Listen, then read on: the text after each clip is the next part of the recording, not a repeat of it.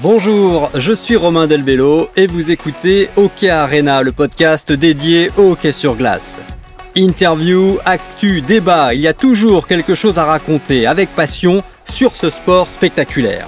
C'est parti, ouverture des portes de l'arena. Quand les dragons affrontent les brûleurs de loups, quand les jokers s'opposent aux gothiques, quand on parle aussi des Français volants, eh bien vous savez qu'on parle de hockey sur glace, notamment de la Glass League Magnus, et de ces noms de clubs si particuliers. Ces noms qui font partie de l'identité d'un club, parfois même de l'identité de la ville. On va donc se pencher dans cet épisode sur certaines de ces appellations de clubs français, et franchement il y a de quoi dire. Première chose intéressante à noter, c'est qu'avoir un nom apposé à celui de la ville, c'est en France assez spécifique au hockey sur glace. Ça n'existe pas euh, au football par exemple. Alors oui, il y a les Canaries euh, à Nantes, il y a les Aiglons pour Nice, mais ce sont plutôt des surnoms, ça n'a rien d'officiel, et ça n'existe pas vraiment non plus dans d'autres sports majeurs. évidemment, c'est complètement différent aux États-Unis, c'est ancré dans la culture nord-américaine. Là-bas, dans tous les sports, une équipe a forcément un nom en plus de la ville. Donc le hockey en France a lui cette spécificité, et bon nombre de clubs, je trouve en plus, euh, font preuve d'originalité et même de fantaisie, parce que quand vous regardez aux États-Unis, ça a tendance à rester plutôt banal, des animaux ou des noms qui reviennent parfois même dans des sports différents, euh, les Kings en NHL et en NBA, les Jets en NHL et en NFL par exemple. Sauf peut-être ces dernières années, avec la création de nouvelles franchises en NHL, on a eu les Golden Knights, les Chevaliers Dorés à Las Vegas, ou cette année, l'arrivée du Kraken de Seattle.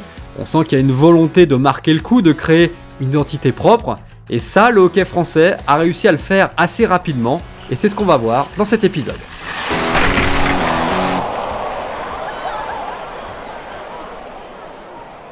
Allez, on commence avec l'un des clubs emblématiques du hockey français qui vient de remporter d'ailleurs la saison régulière avant d'attaquer les playoffs, Grenoble et ses fameux brûleurs de loups. Voilà un nom impressionnant. Alors de quel loup parle-t-on? De quel brûleur s'agit-il? Voici un petit extrait de la vidéo diffusée avant les matchs sur l'écran central de la patinoire pôle sud de Grenoble pour vous mettre dans l'ambiance. On vous a raconté bien des histoires sur les brûleurs de loups. Maintenant, il est temps d'entendre la nôtre. Il y a fort longtemps, dans une contrée dauphinoise, deux tribus d'humains vivaient autour d'un lac gelé. D'un côté, les hommes des montagnes, de l'autre, la tribu des loups. Par une nuit de pleine lune, le chef des loups déclara que le lac était sien. Ni une ni deux, les hommes des montagnes se ruèrent sur la glace, prêts à en découdre. Cet acte marqua le début d'un très long combat pour la conquête du lac gelé. Alors, je vais vous raconter la véritable origine du nom, parce que là c'est un petit peu romancé, mais il faut d'abord savoir que Brûleur de Loup, ça n'est pas le nom du club à ses origines. Le hockey est véritablement né à Grenoble au début des années 1960, avec l'arrivée du légendaire Canadien Pete La Liberté, qui avait pour mission de monter un club dans la ville, lui qui arrivait de l'ACBB à Boulogne-Billancourt en région parisienne. La construction de la patinoire Clémenceau a provoqué euh, à Grenoble un engouement euh, populaire immédiat et a permis la création d'un club, le Grenoble Hockey Club. C'est un nom euh, assez efficace pour le coup, mais pas très original. Chose assez étonnante, l'équipe s'appela même les Ours Dauphinois lorsqu'elle fusionna en 66 avec le grand voisin et rival, Villard-de-Lans.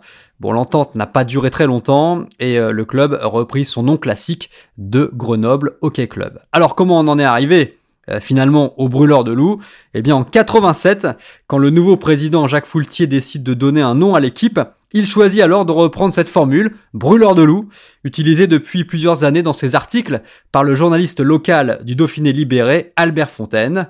Le nom brûleur de loups sera adopté définitivement en 92 et il ravit aujourd'hui toute la communauté hockey de Grenoble, y compris le président du club, Jacques un petit peu dans le quotidien et, la routine et, je me rends compte de son originalité lorsque je parle du club parce qu'à chaque fois je, découvre un, rictus ou un sourire chez, ceux avec lesquels je, discute pour la première fois.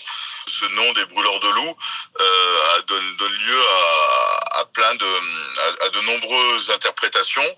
Souvent, ce qu'on revient, c'est voilà, on nous appelle les loups et c'est plutôt c'est plutôt ça euh, où sont les loups et c'est plutôt ce rapprochement qui est fait. Et j'essaye d'expliquer à chaque fois que nous ne sommes pas des loups, nous sommes plutôt des entre guillemets, bien entendu, avec euh, toute la réserve, euh, des, tueurs de loups dans, l'imaginaire, et, les loups, ce sont ceux qui viennent nous agresser. Donc, euh, c'est plutôt cette démarche-là. Parce que oui, on a bel et bien brûlé des loups dans la région de Grenoble. Il faut remonter au XVIIIe siècle, où des meutes de loups faisaient des ravages en attaquant le bétail local, et même, selon la légende, les enfants de la région. Alors, des battues étaient organisées par les habitants qui, par centaines, voire plus, cernaient des meutes de loups pour les rabattre dans des bois, mettaient ensuite le feu dans ces bois pour empêcher les loups de s'échapper. Les rares qui essayaient étaient abattus. Autre technique, pousser les loups vers des fosses ou des ravins pour ensuite jeter des branches en feu et se débarrasser donc des animaux carnassiers. Il a fallu quand même beaucoup de temps parce qu'on rapporte que le dernier loup euh, fut abattu euh, juste après la Deuxième Guerre mondiale. Entre temps, quand même, on avait arrêté la technique de les brûler parce que c'était un peu ravageur euh, pour le capital forestier de la région. Mais la légende et le nom sont restés pour devenir maintenant une part importante de l'identité du club. Le logo actuel d'ailleurs représente la tête d'un loup tout croc dehors dont la moitié du visage est en feu. Alors, on ne brûle plus les loups à Grenoble, hein, mais par contre, on bataille sévère avec un autre type de bête ces derniers temps, les dragons. Direction maintenant donc Rouen, où on joue avec le feu aussi grâce à l'équipe des Dragons. C'est une lutte acharnée d'ailleurs hein, entre Rouen et Grenoble depuis plusieurs décennies. 16 titres de champion de France pour les Dragons contre 7 pour les Brûleurs de loups. Mais alors y a-t-il vraiment eu un dragon à Rouen? Écoutons cette présentation faite en anglais à l'occasion de la participation du club à la Ligue des champions de hockey. Connaissez-vous la légende du dragon de Rouen? Jadis, un dragon vivait à côté de Rouen. Il terrorisait la population. Jour après jour, il brûlait les récoltes et détruisait la ville. Alors, la légende dit que ce dragon sévissait au 7e siècle, j'ai repris ma voix normale quand même, euh, sur la rive gauche de la Seine à Rouen. Certains prétendent que c'était plutôt un serpent d'ailleurs qu'un dragon, mais enfin pour être euh, honnête, on manque un petit peu de témoignages d'époque. Ce que dit l'histoire en tout cas, c'est que l'évêque de Rouen, Saint-Romain, décida de se débarrasser de la bête et parvint à la dominer en traçant un signe de croix sur elle. Le dragon fut ensuite brûlé sur le parvis de la cathédrale, les cendres ont été jetées dans la Seine et s'échouèrent sur les rives de l'île La Croix, où se trouve aujourd'hui la patinoire de l'équipe. Le club qui est né en 70 a pris ce nom des Dragons au milieu des années 80 et le logo fit apparaître la bête à partir de 92. Et chose assez étonnante, il a fallu attendre 2008 pour que le mot dragon au pluriel apparaisse sur le logo pour remplacer l'appellation administrative Rouen Hockey Elite. On bascule maintenant chez un autre rival des Dragons, cette fois un rival géographique, les Gothiques d'Amiens. Un nom euh, très original, mais qui lui non plus ne fut pas attribué tout de suite au club, créé en 1967. Les joueurs d'Amiens ont par exemple été les Renards, euh, puis en 87 les Écureuils de Picardie, en référence au sponsor principal, la Caisse d'épargne. C'est au début des années 90 que le nom gothique est apparu, au moment où le club qui avait subi un dépôt de bilan devait repartir sur de nouvelles bases. Un nom que l'on doit à Odile Vechter, comme l'explique François Désérable, qui fut joueur, entraîneur et président du club d'Amiens. Les dirigeants du club euh, ont adopté la proposition formulée par Odile Vechter, euh, qui, donc, était la, femme de l'épouse d'Antoine Richer à ce moment-là. Et personne n'a discuté. C'est arrivé comme une évidence. Le nom était plus large que la notoriété de l'équipe de hockey. Le nom impliquait l'ensemble de la ville. Parce que cathédrale gothique, euh, la plus grande cathédrale gothique au monde, euh, c'est ce qui, à mon avis, a plu à, à, à tout le monde. Puis c'était un nom qui était positif pour Amiens, alors qu'on sortait d'une d'un moment euh, extrêmement négatif, euh, c'était le dépôt de bilan. Et pour rendre hommage à cette fameuse cathédrale gothique, Notre-Dame d'Amiens, les premiers maillots de l'équipe à l'époque étaient très bariolés, très colorés, pour rappeler les vitraux du bâtiment religieux. Et les Gothiques jouent depuis 96 au Coliseum, un nom qui ajoute au côté historique du club. Je trouve ça très joli. Je vous emmène maintenant en région parisienne, dans le Val d'Oise, direction Cergy-Pontoise et ses Joker. Tout a évidemment démarré avec un classique Hockey Club de Cergy-Pontoise au début des années 90 et un logo sympa, inspiré largement de celui du club NHL des Nordiques du Québec, en version vert et rouge par contre, les couleurs du club francilien. Un club qui fut d'ailleurs à la pointe de la promotion du hockey féminin, avec des jeunes filles qui très tôt ont pu s'entraîner avec les garçons et ensuite, le club a activement participé à l'émancipation de ce hockey féminin et a remporté un nombre impressionnant de titres avec sa section de filles, une véritable suprématie nationale. C'est au milieu des années 90 que le club adopta le nom de Joker, une idée venue de son entraîneur-joueur canadien Alan Jacob, qui constatait que son équipe était assez surprenante capable de remonter et de retourner à son avantage des situations compliquées. Euh, les Jokers furent alors représentés par un logo assez spectaculaire, vous pouvez aller le voir euh, sur internet, sur la page Wikipédia du club par exemple, une sorte de gros diablotin vert, très inspiré du personnage du film The Mask avec Jim Carrey, sorti en 94, avec un petit côté Hulk aussi pour l'aspect euh, bodybuildé. Aujourd'hui, le logo a gardé les couleurs vert et rouge et reprend le symbole du chapeau du bouffon du roi avec ses pompons, un peu comme le club de Jokerit en Finlande.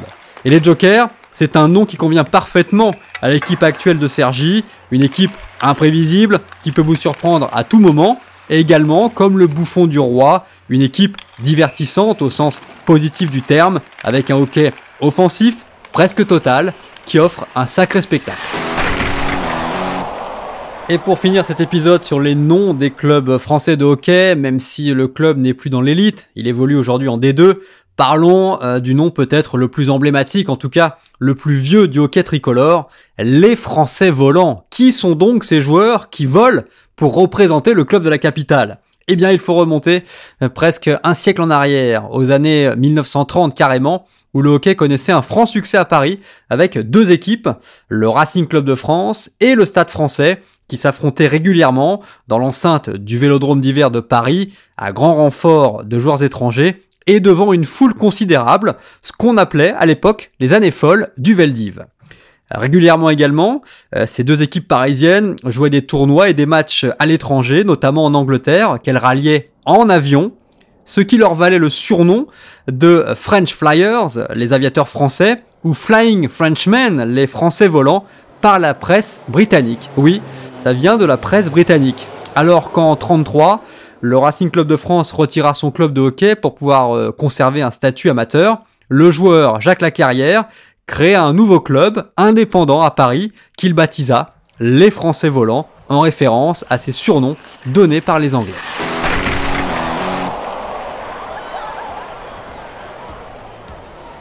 Et voilà pour ce petit tour des noms originaux des clubs de hockey français, un tour qui n'est pas exhaustif, hein, il y en a d'autres. Euh, j'aurais pu parler aussi de l'Ormadi en anglette, Ormadi qui signifie glace en basque. Et le club s'est même appelé les Orques, c'est joli, et les hockeyeurs des sables, puisque la patinoire à Anglette est littéralement collée à la plage. Et puis on a aussi euh, les Ducs d'Angers, récents vainqueurs euh, de la Coupe de France, les ducs en double référence au titre de noblesse lié à l'histoire médiévale de la ville, d'Angers, et puis les ducs, l'animal, le hibou grand-duc, ce rapace nocturne qui est devenu d'ailleurs le logo du club. Mais je ne peux pas clore cet épisode sans faire référence à un club qui m'est cher et qui lui aussi a un nom peu répandu, les Mille Pattes de Colombe, euh, ce club de loisirs dans lequel j'ai eu le bonheur de jouer pendant 17 saisons et pour y être arrivé en 2000, presque au début de l'aventure, je me souviens qu'on m'avait raconté que le nom avait évidemment été sujet à de longues discussions. Et pendant un moment, la tendance voulait que l'équipe s'appelle le Krao de Colombe, en référence à Krao, le père de Rahan, euh, ce chasseur préhistorique de bande dessinée aux cheveux très très longs. Euh, le choix s'est finalement porté sur les mille pattes, qui pour le coup, euh, je vous l'accorde, est un petit peu moins mystique et impressionnant pour l'adversaire. Mais méfiez-vous quand même, parce que le club est aujourd'hui très performant, surtout depuis que j'ai arrêté, ce qui j'espère n'a évidemment aucun rapport. Voilà pour cet épisode qui nous a fait plonger dans l'histoire et même la géographie du hockey français. N'oubliez pas que vous pouvez écouter aussi tous les autres épisodes de Hockey Arena sur les plateformes habituelles de podcast.